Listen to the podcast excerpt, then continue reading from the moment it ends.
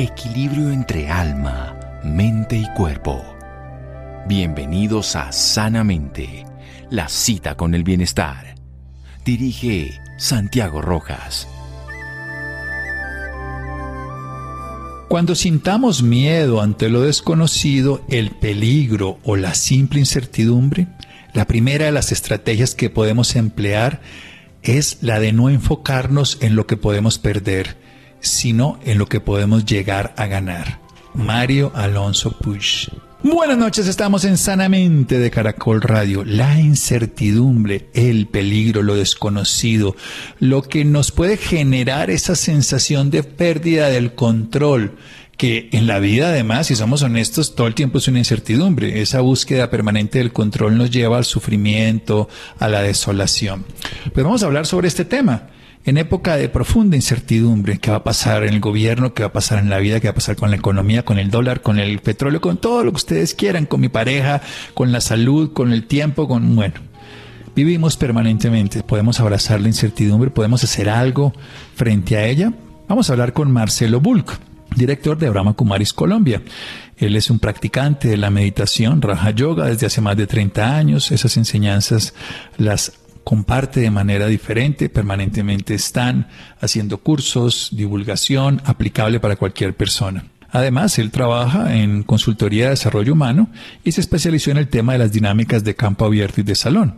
Ha trabajado con empresas aquí en Latinoamérica, también en Europa y en la India, donde va frecuentemente para su grupo de Kumaris. Hace asesoramiento personal y fortalecimiento de la parte humana como un elemento para la consecución de objetivos personales y sobre todo también empresariales.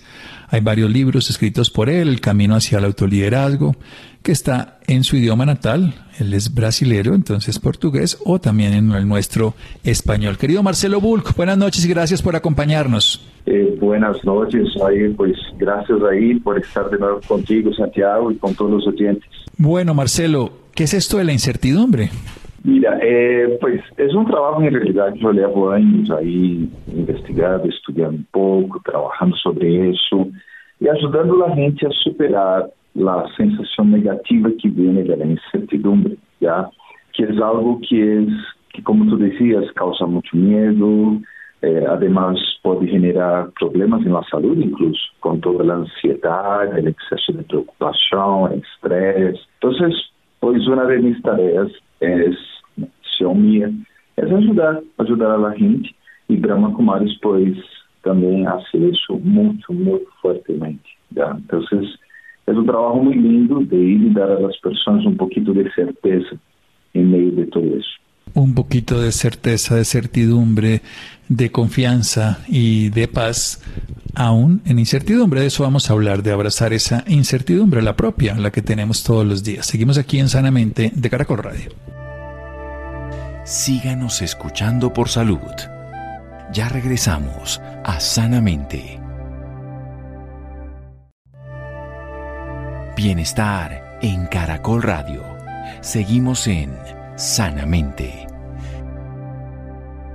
Seguimos en Sanamente de Caracol Radio. Marcelo Bulk, nuestro invitado esta noche, director de Brahma Kumaris, meditador, lleva más de 30 años haciéndolo y enseñando el Raja Yoga, además que se ha dedicado como consultor hacia personas, individuos, pero también hacia empresas para desarrollo, no solo desde el punto de vista producción, sino el punto de vista de los seres humanos que están allí, esa parte humana como un elemento fundamental de la consecución de los objetivos empresariales. Así como los seres humanos constituyen, en este caso las empresas, constituyen la humanidad y la humanidad está en el tema de hoy. La incertidumbre nos está diciendo que es un tema de investigación. Avancemos el tema, Marcelo, adelante. Claro, mira, eh, ahorita incluso estuve en Chiquinquirá y, y tuvo, fue interesante el viaje. Y ese fue uno de los temas que tocamos. Porque mira, hay una incertidumbre que es buena, o sea, no es mala. Es la incertidumbre del vendedor, es la incertidumbre del papá, de la mamá, de qué va a pasar con los hijos, cómo van a crecer.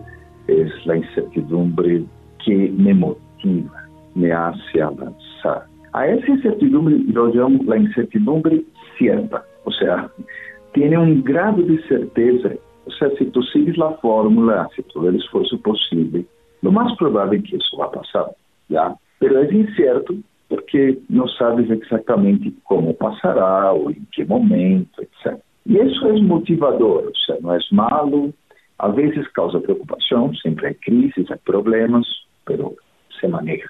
Mas há outra incertidumbre que é tóxica, ou seja, realmente mata tus sonhos, já consome tu desejo de ser algo diferente, de cambiar, de realmente fazer aquela dieta, de por fim eh, ponerte em paz com a pessoa que tu queres tanto, de ir e arriesgar-te com esse trabalho, porque é uma incertidumbre que mata todas essas coisas buenas que nós temos. E essa é a incertidumbre que há que ver como trabalhamos.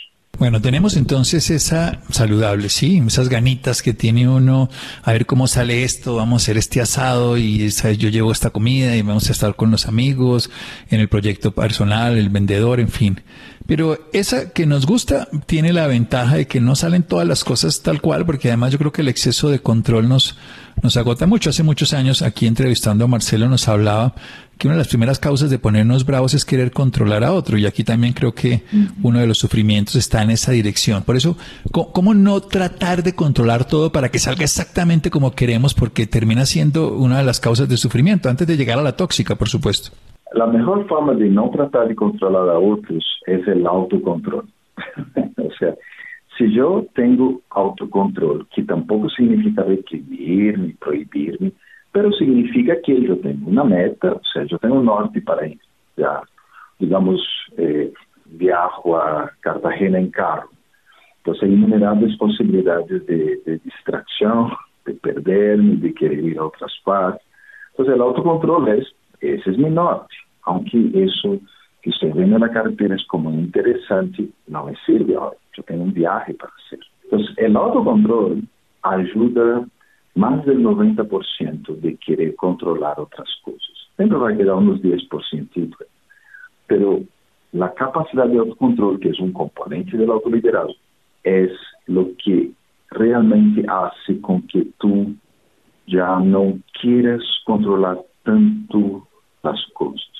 Y yo he visto por mí, cuando yo quiero controlar algo, cuando veo que las cosas están saliendo de mi control y siento un poco, ups, que está passando, eu miro hacia dentro e vejo que, bueno, há um controle interno que não está funcionando. Eu, a mim se me olvidou meus valores, alguma coisa minha que é que eu quero e que amo, pero não estou dando atenção.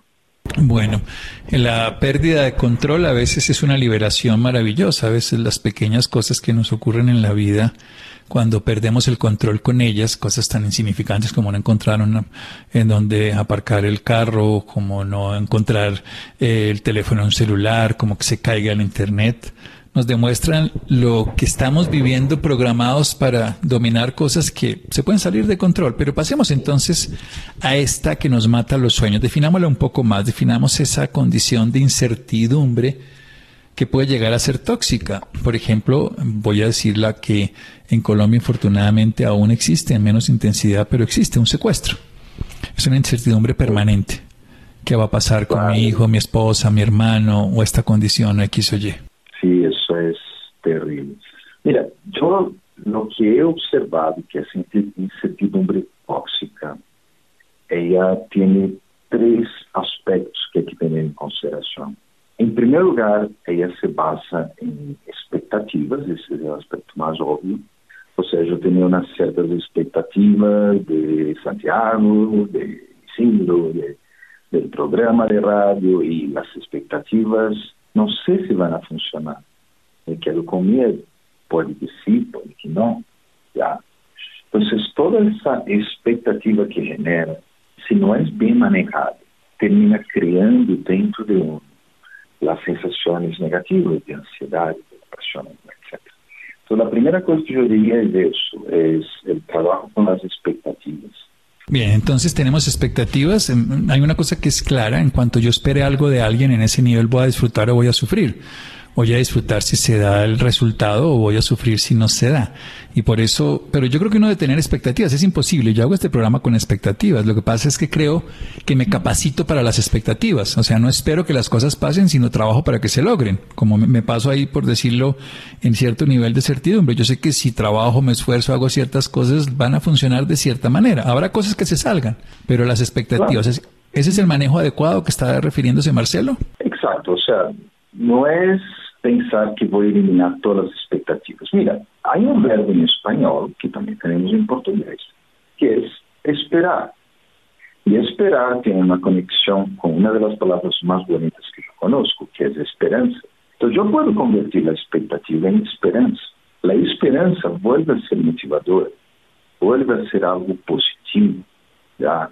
Entonces yo tengo esperanza de que Santiago haga tal cosa, que tal persona realice esto, que el próximo gobierno sea fantástico, excelente.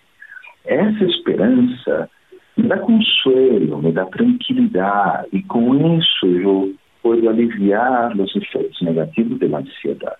Pero a expectativa sempre termina resultando em problemas, porque de pronto de tiripa pues funciona e o que eu espero sucede já, pero é muito muy probable, una probabilidad muy grande ahí, que las cosas no salgan tal cual. Por, especialmente con relación a otras personas, no tienen ningún control sobre las situaciones que, que cobijan mucho, mucho, incluso personas, mucho menos. Entonces, en vez de tener expectativas, espera, ten esperanza, ¿ya?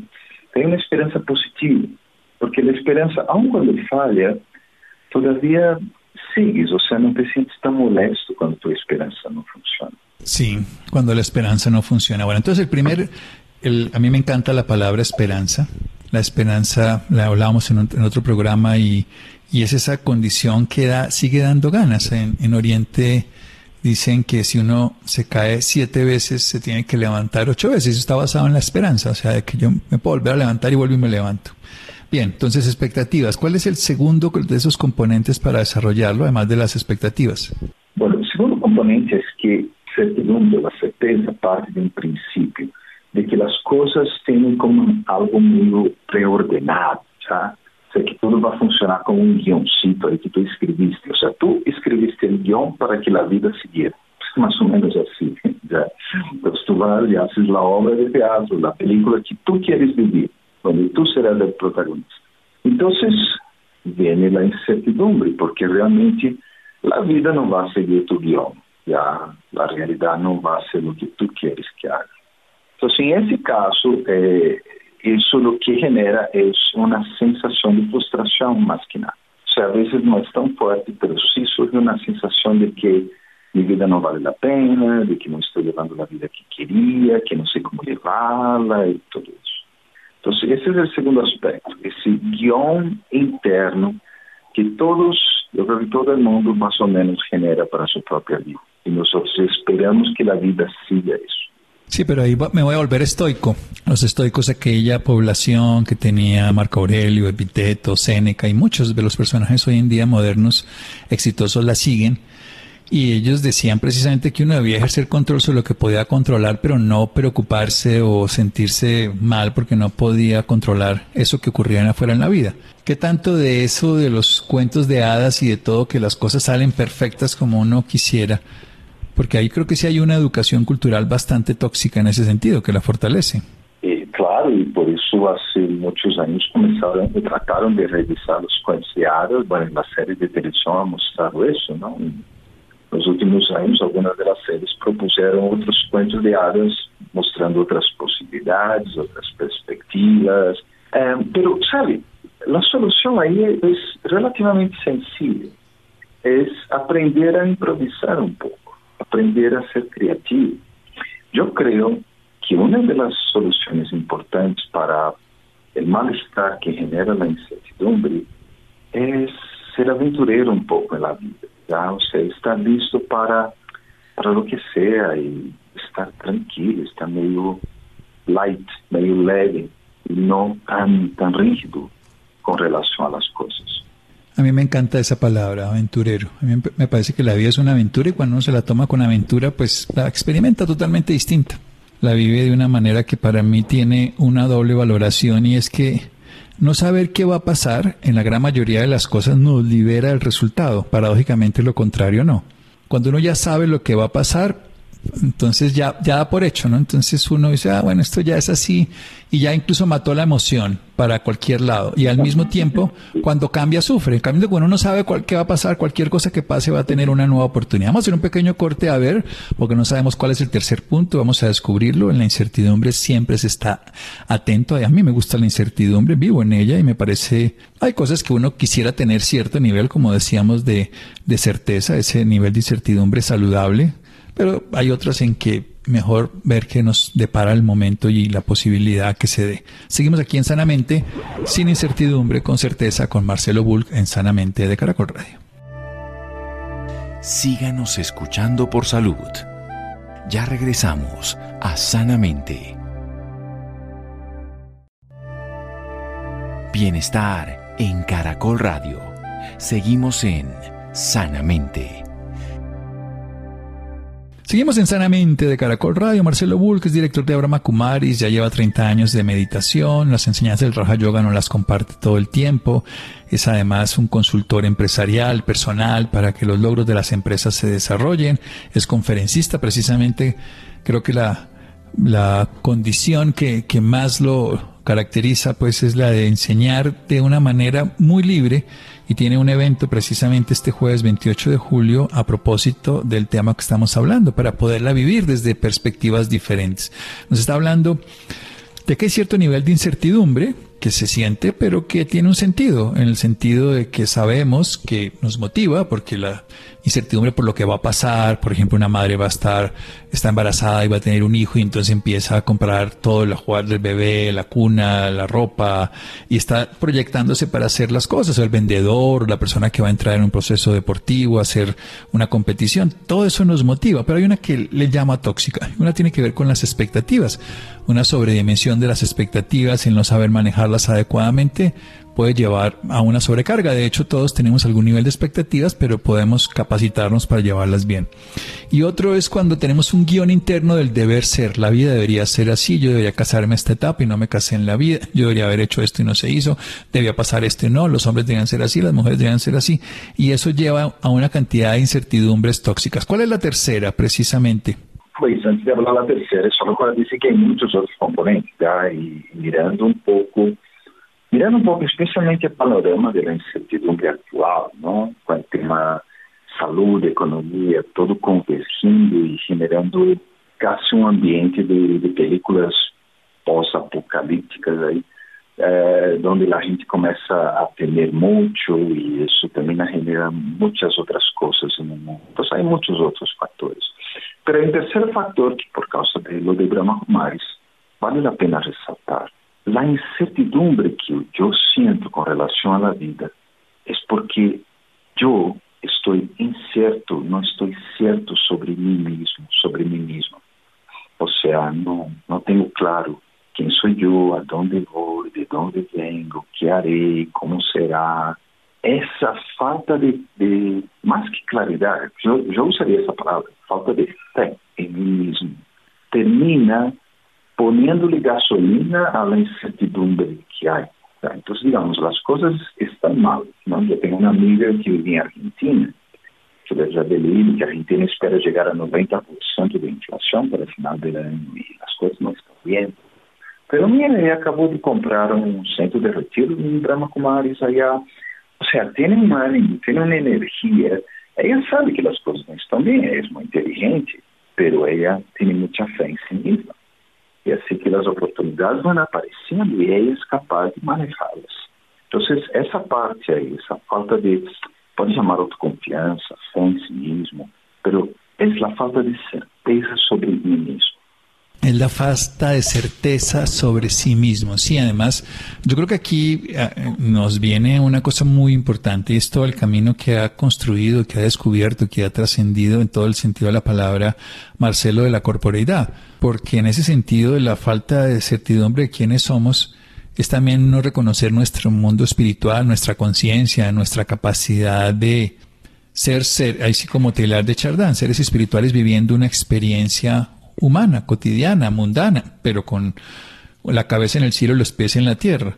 ¿Cómo trabajarla? Porque para mí esa es la de fondo, esa, esa falta de confianza en lo humano, falta de fe en lo espiritual, falta de sentido en lo biológico de nuestra realidad corporal, espiritual, física, funcional y de nuestro aprendizaje, de, de todo lo que hacemos cada día. Claro, ese es el súper reto que hay, es el súper desafío.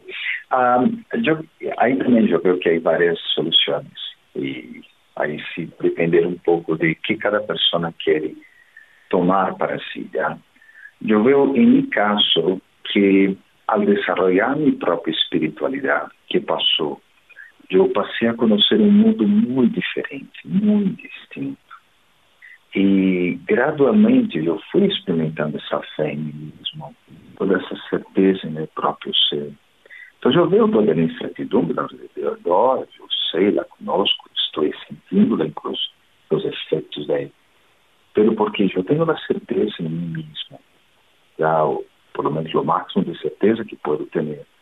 Entonces eso me ayuda me ajuda a encontrar soluções, me ajuda a não ser tão rígido, me ajuda a não generar expectativas falsas, não generar, por lo tanto, ansiedade, preocupações, sino todo o contrário, é uma aventura, é algo interessante, vamos ver como nos vai, vamos ver como funciona. E se não funciona, eh, eu li hoje uma frase, a frase dizia, bueno, se algo malo te passa, por lo menos uma lição aprende sea, algo tomaste, algo te ganaste. Entonces eso para mí es súper importante. Eh, usar la vida que tengo no como una cacería de objetivos más bien una acumulación de sabiduría. Yo voy aprendiendo cada vez más, voy creciendo cada vez más. Sí, genial. Yo, volviendo al tema de lo que hace Marcelo todo el tiempo, hablemos un poquito del Raja Yoga. Yo creo que en la experiencia de más de 30 años de vivir, cómo involucrar ese proceso del Raja Yoga, qué es el yoga o qué es la yoga, porque se podría decir, y cómo es aplicable a esto para construir un propósito, un sentido, una valoración de la existencia en sí misma que aunque las cosas no salgan tal cual como predecimos o pensamos, igual tienen un sentido y un bienestar. ¿Cómo lo involucramos, Marcelo? Claro.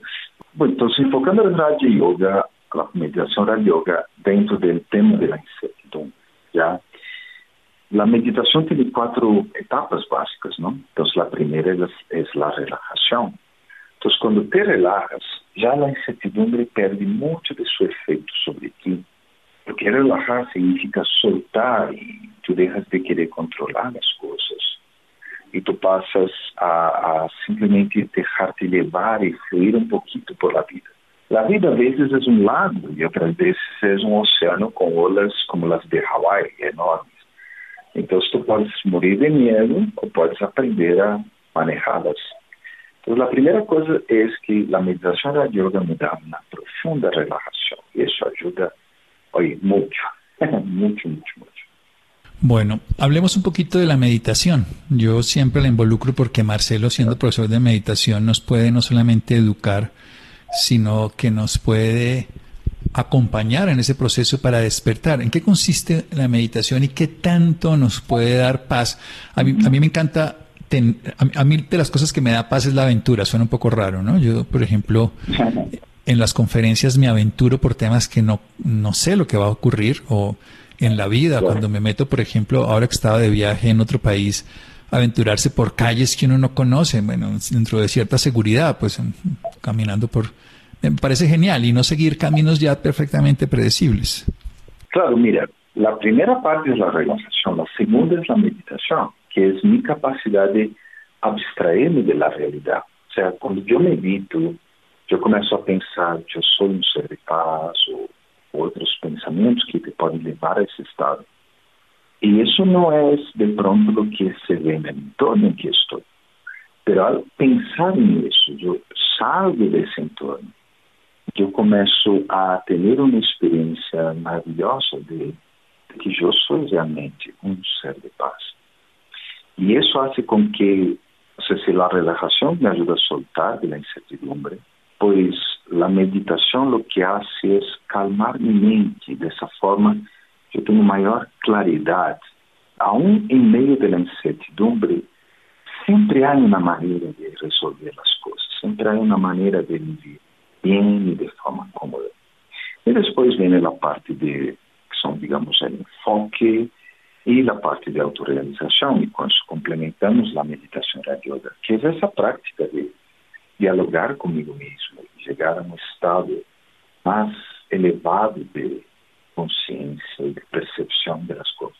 Un estado de percepción y un estado de, de bienestar mayor. Yo a lo largo de los años considero que la meditación es como bañarse, en el sentido de tan útil, tan necesario, tan cotidiano y cuando lo hago tan disfrutable. Creo que para mí es el ejemplo más sencillo. No, no le doy más valor, pero no lo doy menos. O sea, es todo. Uno se baña todos los días si lo necesita y si está cansado vuelve y se baña.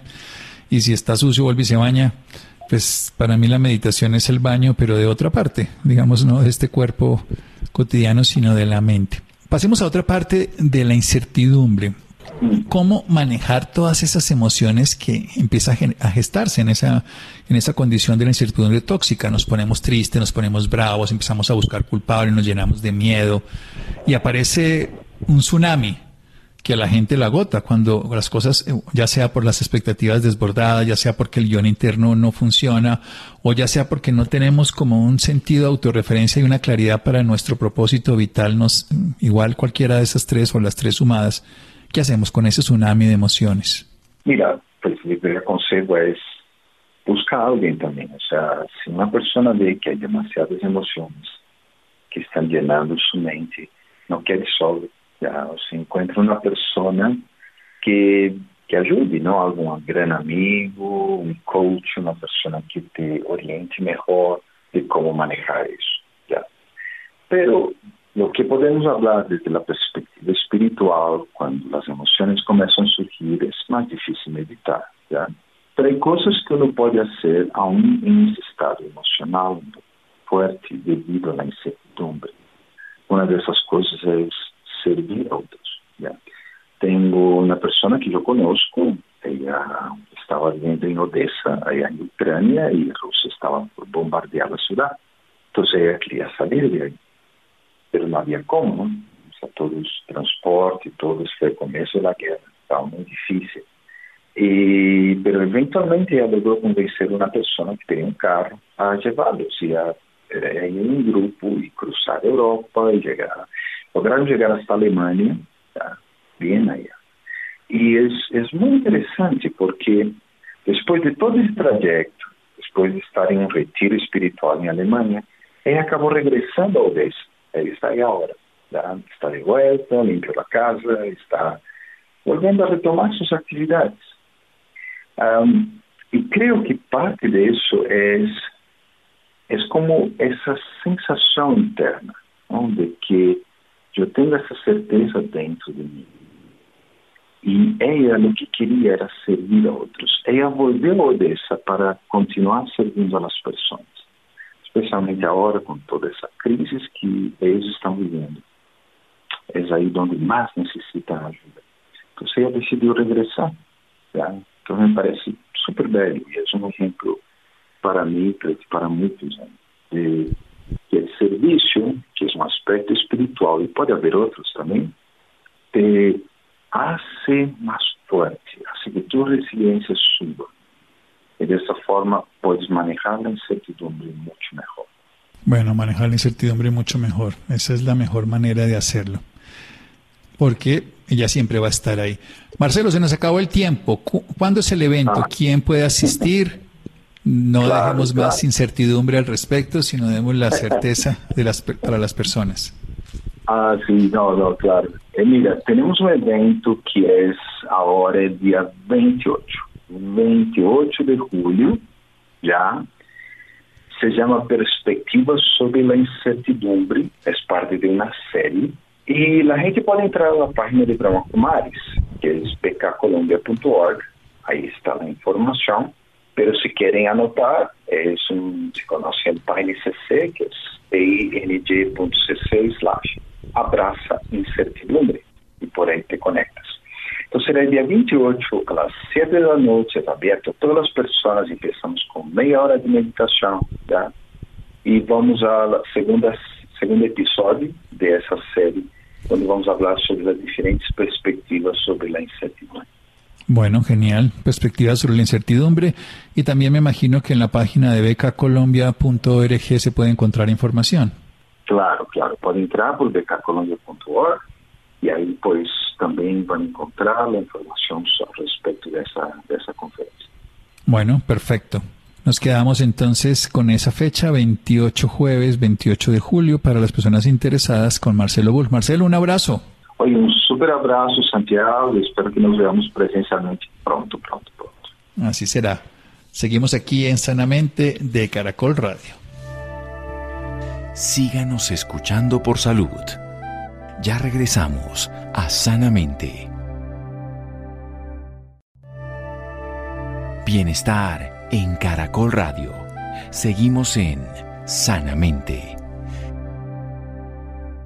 Seguimos en Sanamente de Caracol Radio. Los interesados en el tema de Marcelo que en su página web y sus conferencias y todo lo que enseña de meditación y de Raja Yoga, pueden encontrarlo en B de Bogotá, K de Beca, Colombia, ORG.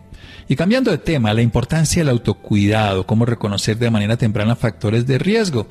Esto en la voz de Isidro. Isidro, buenas noches. Buenas noches para todos nuestros oyentes y también para el doctor Santiago. Hoy vamos a hablar de la importancia del autocuidado, porque es importante que estemos de alguna forma monitoreando nuestro cuerpo, sabiendo si hay algo diferente, si hay algo extraño.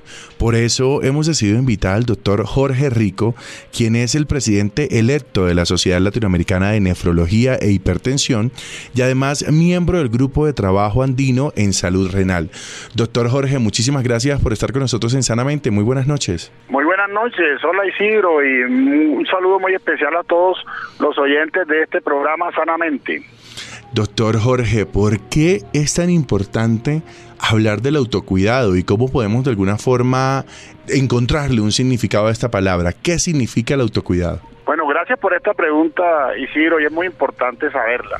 El autocuidado, yo voy a referirme a la definición de la Organización Mundial de la Salud. Y la Organización Mundial de la Salud habla de la, el autocuidado en la capacidad que tienen las personas, las familias y las comunidades en tratar de mantener una buena salud, de prevenir las enfermedades, de mantenerse alerta sobre los factores de riesgo y no solamente eso, sino también buscar estrategias para poder manejar y prevenir las enfermedades aún teniendo atención o no en, en, salud.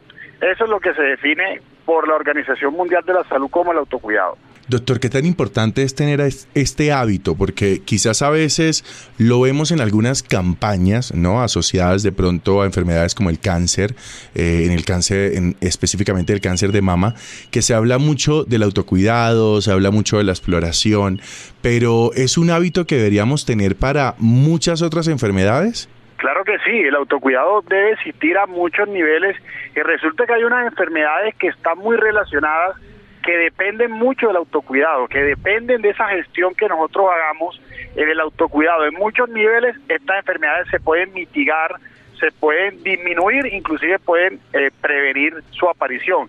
Y estamos hablando de enfermedades que son muy frecuentes, como la presión alta, como el azúcar en la sangre, como los problemas renales, como la falla cardíaca, que son enfermedades muy comunes que se asocian mucho y que todas en común se benefician de un buen autocuidado para tratar de atacarlas específicamente y prevenirlas. Doctor, pero cuando hablamos de autocuidado no estamos hablando de automedicarse, ¿no? Estamos hablando de definir de alguna forma que hay algo extraño, que hay algo diferente, pero esto no quiere decir que nosotros mismos debamos tomar las soluciones, ¿no? Exactamente, el autocuidado se refiere a las medidas que nosotros tenemos que hacer precisamente para, para prevenir eh, y para cuidarnos de estas enfermedades, pero no automedicarse. La automedicación es una es un hábito que no debemos tenerlo porque puede favorecer a la aparición de enfermedades. Entonces, muy importante, Isidro, es ese autocuidado y fortalecer sobre todo las campañas que van a favor de este autocuidado. Miren, cuando uno sufre de la presión alta, del azúcar en la sangre, de falla cardíaca, eh, de problemas de presión arterial, hay unas medidas muy importantes y son medidas que debemos hacerlas todos que es básicamente evitar el sedentarismo, mantener una adecuada alimentación, conocer los factores de riesgo, tratar de evitar la, el sobrepeso o la obesidad, hacer ejercicio, dejar de fumar, de mantener hábitos de vida saludables. Y eso es lo que se refiere con el autocuidado y también conocer eh, que hay enfermedades que tenemos que tener factores de riesgo para poder pensarlas y hablar con el médico, porque si no las buscamos no las vamos a encontrar. Doctor, a veces, bueno, uno tiene esta idea y es que cuando tenemos prácticas de autocuidado y logramos eh, detectar enfermedades, quizás el hacerlo a tiempo nos ayuda, no digamos prevenirlo, porque ya está la enfermedad ahí, pero quizás nos ayuda a que el tratamiento sea mucho más efectivo. Eso es una idea que tengo yo, pero usted como médico lo ve de la misma manera, entre más hábitos tenga yo autocuidado, más pueda encontrar esa enfermedad, ese padecimiento de forma mucho más temprana. ¿Podríamos decir que los tratamientos pueden ser más oportunos y más efectivos? Claro que sí, estoy completamente de acuerdo contigo. Y precisamente estas enfermedades que son tan frecuentes muchas veces son silenciosas. Si no las buscamos y no conocemos los factores de riesgo, pues muchas veces cuando dan síntomas ya la enfermedad es tardía. Entonces, si nosotros eh, hacemos o practicamos lo que tú dices, podemos inclusive diagnosticar las enfermedades de manera temprana y poder tratarlas, prevenirlas y aún inclusive frenarlas. Por eso es muy importante todas las campañas de educación que se hagan.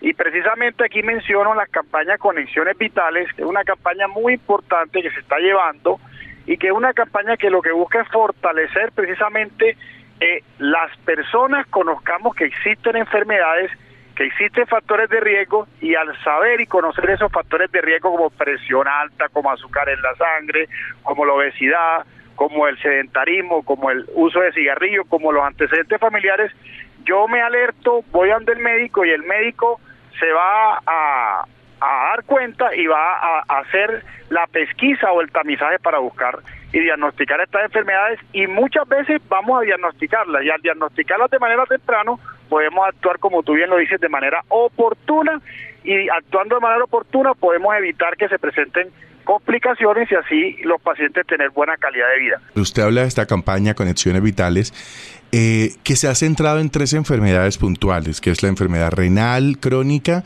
la falla cardíaca y la diabetes. A través de este autocuidado, ¿podríamos definir o encontrar que estamos sufriendo alguna de estas tres enfermedades en que ustedes se han centrado?